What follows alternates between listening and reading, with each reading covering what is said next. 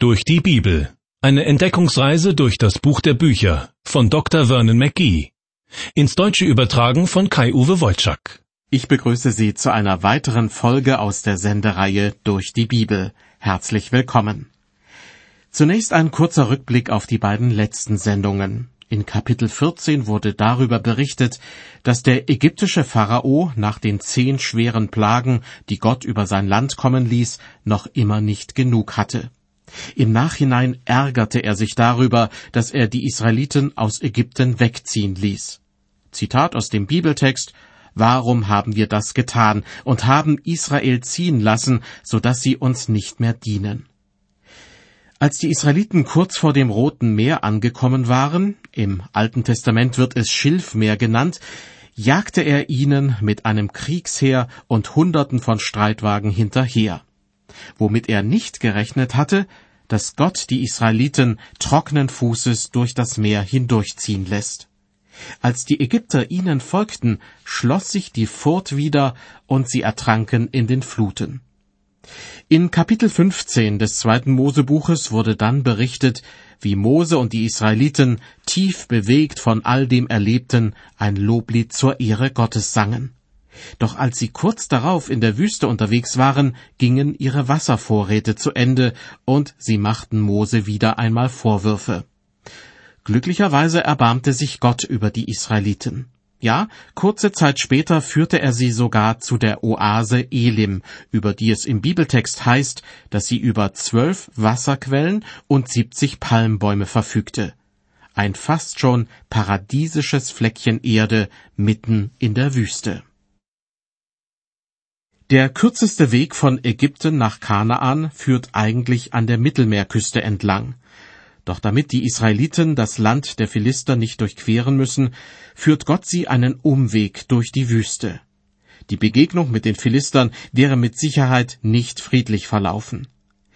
Nachdem die Israeliten Ägypten verlassen haben und durch das Schilfmeer bzw. Rote Meer gezogen sind, setzen sie ihre Reise fort. Bis zur Ankunft am Berg Sinai werden sie einige wichtige Erfahrungen machen, die man allesamt auf das Leben von Christen übertragen kann. Zumeist handelt es sich ja um göttliche Lektionen, die in ihren Grundzügen auch heute noch Gültigkeit haben.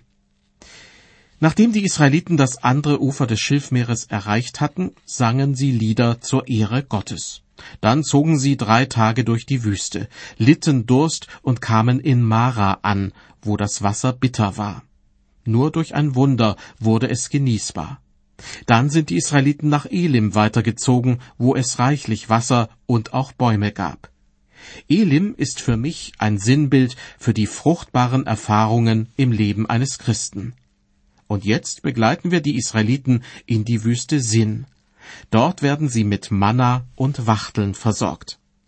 Am Anfang von Kapitel 16 wird berichtet, von Elim zogen sie aus, und die ganze Gemeinde der Israeliten kam in die Wüste Sin, die zwischen Elim und Sinai liegt, am fünfzehnten Tage des zweiten Monats, nachdem sie von Ägypten ausgezogen waren. Und es murrte die ganze Gemeinde der Israeliten wider Mose und Aaron in der Wüste, und sie sprachen, wollte Gott, wir wären in Ägypten gestorben durch des Herrn Hand, als wir bei den Fleischtöpfen saßen und hatten Brot die Fülle zu essen. Denn ihr habt uns dazu herausgeführt in diese Wüste, dass ihr diese ganze Gemeinde an Hunger sterben lasst. Es sind erst etwa zweieinhalb Monate vergangen, seit die Israeliten Ägypten verlassen haben, und wieder fangen sie an zu murren. Einerseits zu Recht, mit hungrigem Magen lässt sich nicht gut wandern. Zudem machen sie sich Sorgen, ob es denn wenigstens morgen oder übermorgen etwas zu essen geben wird. Andererseits ist ihr Murren völlig fehl am Platze, denn hat Gott nicht immer wieder auch für ihr leibliches Wohl gesorgt? Nun ja, mit Mose zusammen haben sie das Loblied von der Erlösung gesungen, aber ebenso gut beherrschen sie auch den Wüstenwanderblues. Gegenseitig erinnern sie sich an die Fleischtöpfe Ägyptens, die einen herrlichen Duft verbreiteten und an denen man sich so richtig satt essen konnte. Tja, solche Erinnerungen machen richtig Laune, wenn man gerade durch die Wüste zieht und Kohldampf hat. Also wird gejammert, heftig, und Mose wird abermals zum Sündenbock gemacht.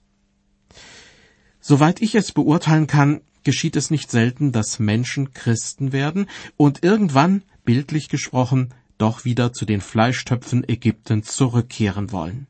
Ja, hin und wieder erwische ich mich selbst bei diesem Gedanken. Und geht es Ihnen manchmal auch so? Zurück zu den Fleischtöpfen Ägyptens. Das wünschen sich die Israeliten, obwohl Gott doch nichts ferner liegt, als seine Leute verhungern zu lassen. Er hat versprochen, für sie zu sorgen auf ihrem Weg in das verheißene Land Kanaan. Und so lesen wir in den Versen vier bis sieben, Da sprach der Herr zu Mose, siehe, ich will euch Brot vom Himmel regnen lassen, und das Volk soll hinausgehen und täglich sammeln, was es für den Tag bedarf, dass ich's prüfe, ob es in meinem Gesetz wandle oder nicht. Am sechsten Tage aber wird's geschehen, wenn sie zubereiten, was sie einbringen, dass es doppelt so viel sein wird, wie sie sonst täglich sammeln. Mose und Aaron sprachen zu ganz Israel, Am Abend sollt ihr inne werden, dass euch der Herr aus Ägyptenland geführt hat, und am Morgen werdet ihr des Herrn Herrlichkeit sehen, denn er hat euer Murren wider den Herrn gehört. Was sind wir, dass ihr wider uns murrt? Mose und Aaron fragen das versammelte Volk, warum murrt ihr wider uns? Wir sind doch auch nur Menschen, wir können nichts tun, wir können nicht für euch sorgen. Aber Gott hat euer Murren gehört, und ihr werdet Gottes Herrlichkeit sehen.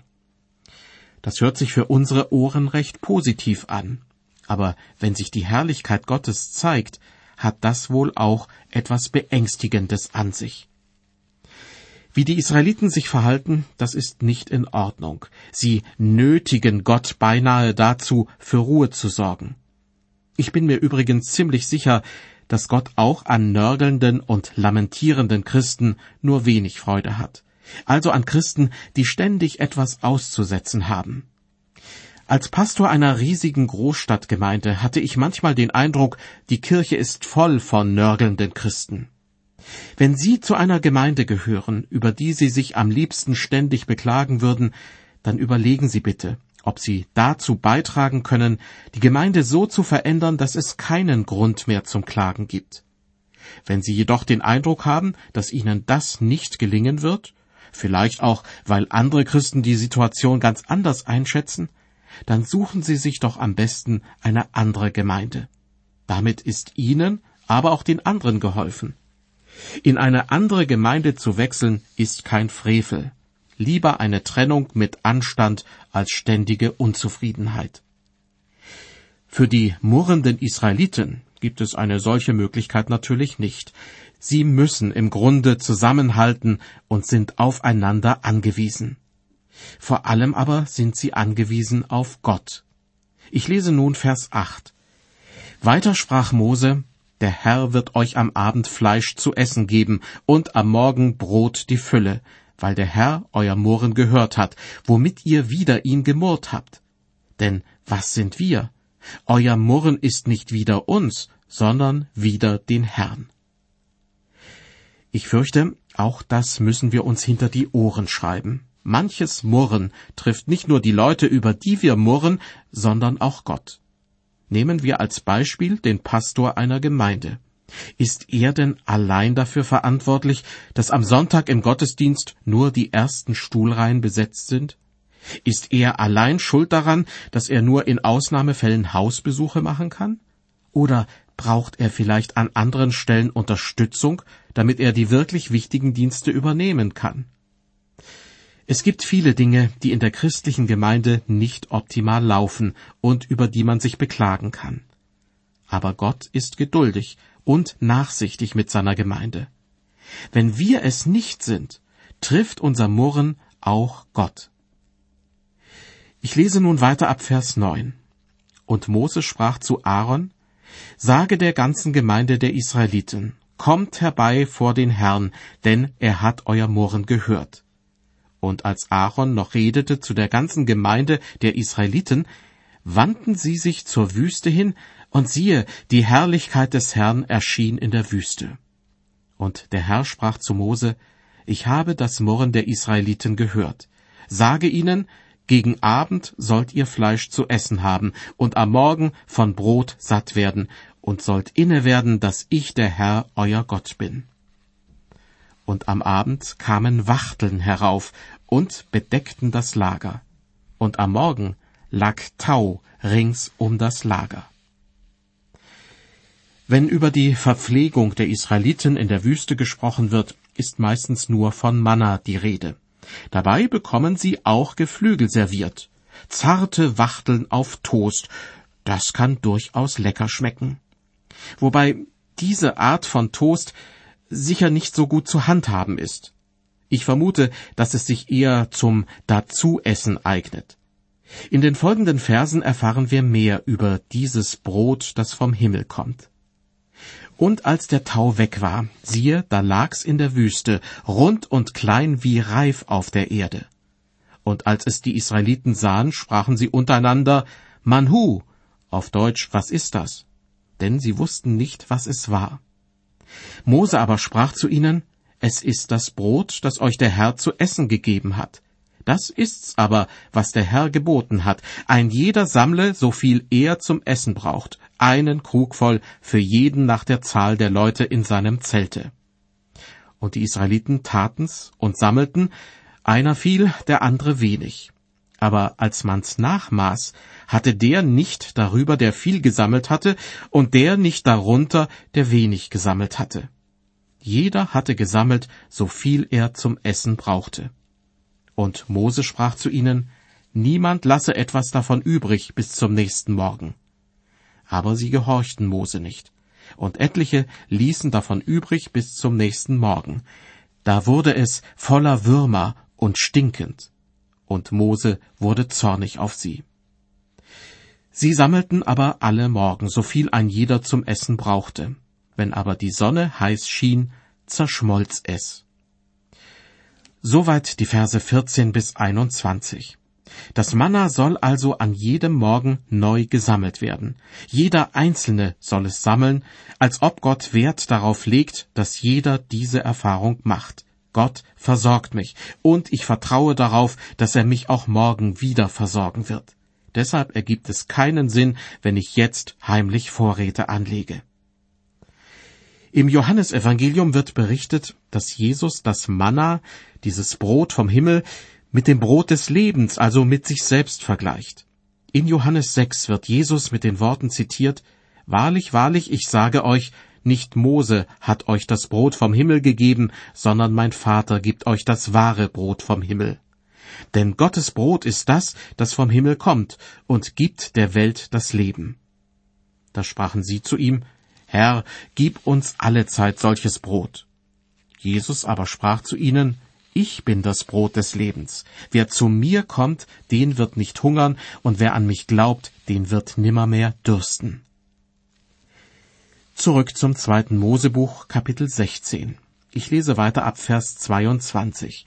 Da heißt es über die Israeliten, und am sechsten Tage sammelten sie doppelt so viel Brot, je zwei Krüge voll für einen. Und alle Vorsteher der Gemeinde kamen hin und verkündeten's Mose. Und er sprach zu ihnen, das ist's, was der Herr gesagt hat. Morgen ist Ruhetag, heiliger Sabbat für den Herrn. Was ihr backen wollt, das backt, und was ihr kochen wollt, das kocht. Was aber übrig ist, das legt beiseite, dass es aufgehoben werde bis zum nächsten Morgen. Und sie legten's beiseite bis zum nächsten Morgen, wie Mose geboten hatte. Da wurde es nicht stinkend und war auch kein Wurm darin.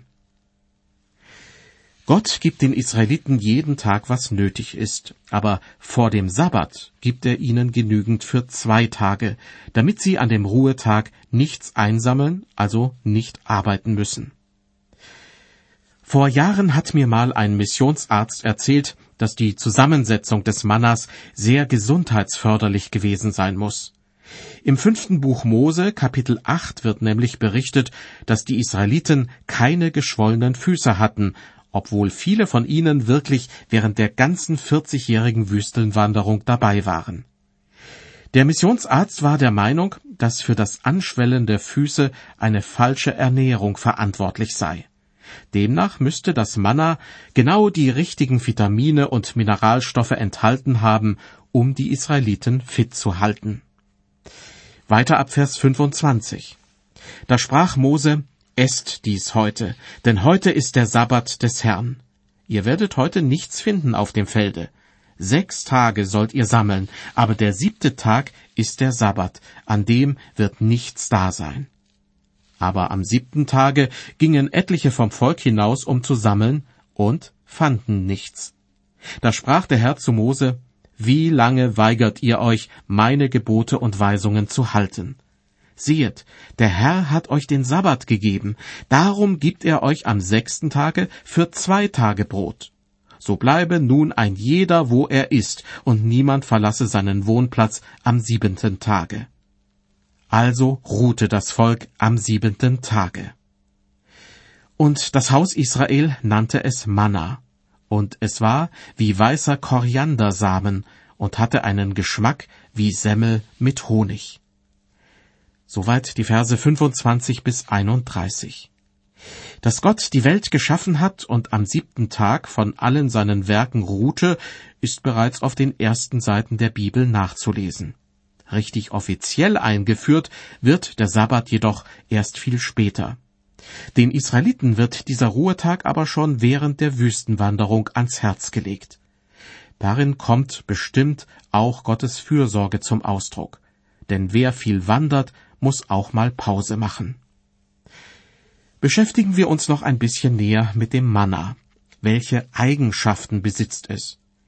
Wie vorhin schon angedeutet, enthält es offenbar alle Nährstoffe, die ein Mensch braucht.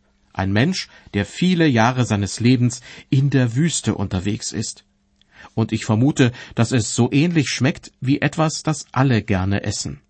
Eigentlich ist es eine sehr appetitliche Speise. Aber irgendwann beklagen sich die Israeliten darüber, dass nicht mal etwas anderes auf den Tisch kommt. Im vierten Buch Mose Kapitel 11 wird darüber berichtet und zwei Verse daraus lassen gewisse Rückschlüsse auf das Manna zu. Dort heißt es, das fremde Volk aber unter den Israeliten war lüstern geworden. Da fingen auch die Israeliten wieder an zu weinen und sprachen, wer wird uns Fleisch zu essen geben? Wir denken an die Fische, die wir in Ägypten umsonst aßen, und an die Kürbisse, die Melonen, den Lauch, die Zwiebeln und den Knoblauch. Das war es also, was den Leuten in der Wüste fern von Ägypten fehlte. Früchte, Kräuter und Gewürze und zwischendurch mal einen leckeren Fisch. Das Manna ist etwas völlig anderes. Es war wie weißer Koriandersamen und hatte einen Geschmack wie Semmel mit Honig, heißt es in dem Bibeltext, den ich vorhin gelesen habe. Es war wie Koriandersamen und anzusehen wie Bedolachharz, also wie das Harz des südarabischen Balsambaumes, so wird es im vierten Buch Mose beschrieben. Und an dieser Stelle heißt es dann weiter, und das Volk lief hin und her und sammelte und zerrieb es mit Mühlen oder zerstieß es in Mörsern und kochte es in Töpfen und machte sich Kuchen daraus, und es hatte einen Geschmack wie Ölkuchen. Manna kann also auf viele Arten zubereitet werden. Wahrscheinlich kursiert unter den Israeliten schon längst ein Kochbuch mit dem Titel Manna für jede Gelegenheit, die besten tausend Rezepte. Aber irgendwann sind die Israeliten auch damit durch und wollen endlich mal wieder etwas völlig anderes essen. Sie merken, wie viel Verständnis ich für die kulinarischen Bedürfnisse der Israeliten habe. Aus Gottes Sicht gibt es aber einen Grund dafür, warum er sie mit Manna ernährt. Und hier möchte ich wieder einen Vergleich wagen mit den Christen, die auf das Brot des Lebens, also auf Jesus angewiesen sind. Sie kommen manchmal auch in Versuchung, sich andere Dinge zu suchen, die ihre Seele angeblich satt machen. Ja, sie haben manchmal sogar den Eindruck, dass Gott ihnen etwas Schönes, etwas Erfüllendes vorenthalten würde. Aber genau das Gegenteil ist der Fall. Nur Jesus, das Brot des Lebens, hält uns im geistlichen Sinne fit und gesund. Zurück zum Bibeltext. Ich lese die Verse 32 bis 34. Und Mose sprach, das ist's, was der Herr geboten hat. Fülle einen Krug davon, um es aufzubewahren für eure Nachkommen, auf dass man sehe das Brot, mit dem ich euch gespeist habe in der Wüste, als ich euch aus Ägyptenland führte. Und Mose sprach zu Aaron, Nimm ein Gefäß und tu Manna hinein, den zehnten Teil eines Scheffels, und stelle es hin vor den Herrn, dass es aufbewahrt werde für eure Nachkommen. Wie der Herr es Mose geboten hatte, so stellte Aaron das Gefäß vor die Lade mit dem Gesetz, damit es aufbewahrt werde. Mit der Lade in Vers 34 ist die Bundeslade gemeint, eine wertvolle, reich verzierte Truhe mit zwei Tragestangen. Dass sie an dieser Stelle bereits erwähnt wird, obwohl sie doch erst später hergestellt oder zumindest aufgestellt wird, hat einen einfachen Grund. Autor des zweiten Mosebuches ist Mose, und als er den vor uns liegenden Bericht verfasst hat, stand das Gefäß mit Manna bereits als Erinnerungsstück vor der Bundeslade. Später wurde es wohl in die Bundeslade hineingestellt, denn es wird berichtet, dass insgesamt drei Gegenstände in der Bundeslade waren. Der Stab Aarons, das Gefäß mit Manna und die zehn Gebote. Hören Sie jetzt noch die beiden letzten Verse aus Kapitel 16. Dort wird zusammenfassend berichtet, und die Israeliten aßen Manna vierzig Jahre lang, bis sie in bewohntes Land kamen. Bis an die Grenze des Landes Kanaan aßen sie Manna. Ein Krug aber ist der zehnte Teil eines Scheffels. Vierzig Jahre lang sind die Israeliten in der Wüste unterwegs gewesen. 40 Jahre lang haben sie sich im Wesentlichen von Manna ernährt. Erst als sie in Kanaan ankamen, stellte Gott die Manna-Produktion ein und sie aßen wieder das altbekannte Getreide. Wobei ich mich frage, ob sie sich darüber nicht auch irgendwann beklagt haben. Möglich wäre es, denn nach 40 Jahren Manna muss ihnen das normale Getreide recht fremdartig vorgekommen sein. Wenn Menschen ganz frisch zum Glauben gefunden haben, dann ist vieles neu für sie und sie sind begeistert. Aber nach ein paar Jahren, meistens sind es weniger als die Wüstenwanderung gedauert hat, kommt ihnen alles bekannt vor. Im Bild gesprochen, kein Manna lockt sie mehr hinter dem Ofen hervor. Dass Jesus für sie am Kreuz gestorben ist, für sie ist das eine altbekannte Tatsache. Täglich in der Bibel lesen, kenne ich doch schon alles. Sich mit anderen Christen zum Beten treffen, finde ich langweilig. Kann es sein, dass diese Leute, wieder im Bild gesprochen, zu viel Manna auf einmal gegessen haben und dass es stinkend geworden ist, wie das Manna der Israeliten? Jesus sagt von sich selbst, ich bin das lebendige Brot, das vom Himmel gekommen ist. Wer von diesem Brot isst, der wird leben in Ewigkeit. Ich habe meine Entscheidung getroffen, von diesem Brot will ich leben. Ein neues Kapitel mit alten Problemen liegt vor uns. Im zweiten Mosebuch Kapitel 17 wird darüber berichtet, dass die Israeliten erneut an Wassermangel leiden. Klar, Gott lässt sie nicht im Stich, aber der ganze Vorfall hat dennoch ungeahnte Dimensionen. Außerdem in Kapitel 17 den Israeliten steht eine militärische Auseinandersetzung bevor. Ich hoffe, Sie schalten die nächste Sendung auch wieder ein. Bis dahin Gottes Segen mit Ihnen.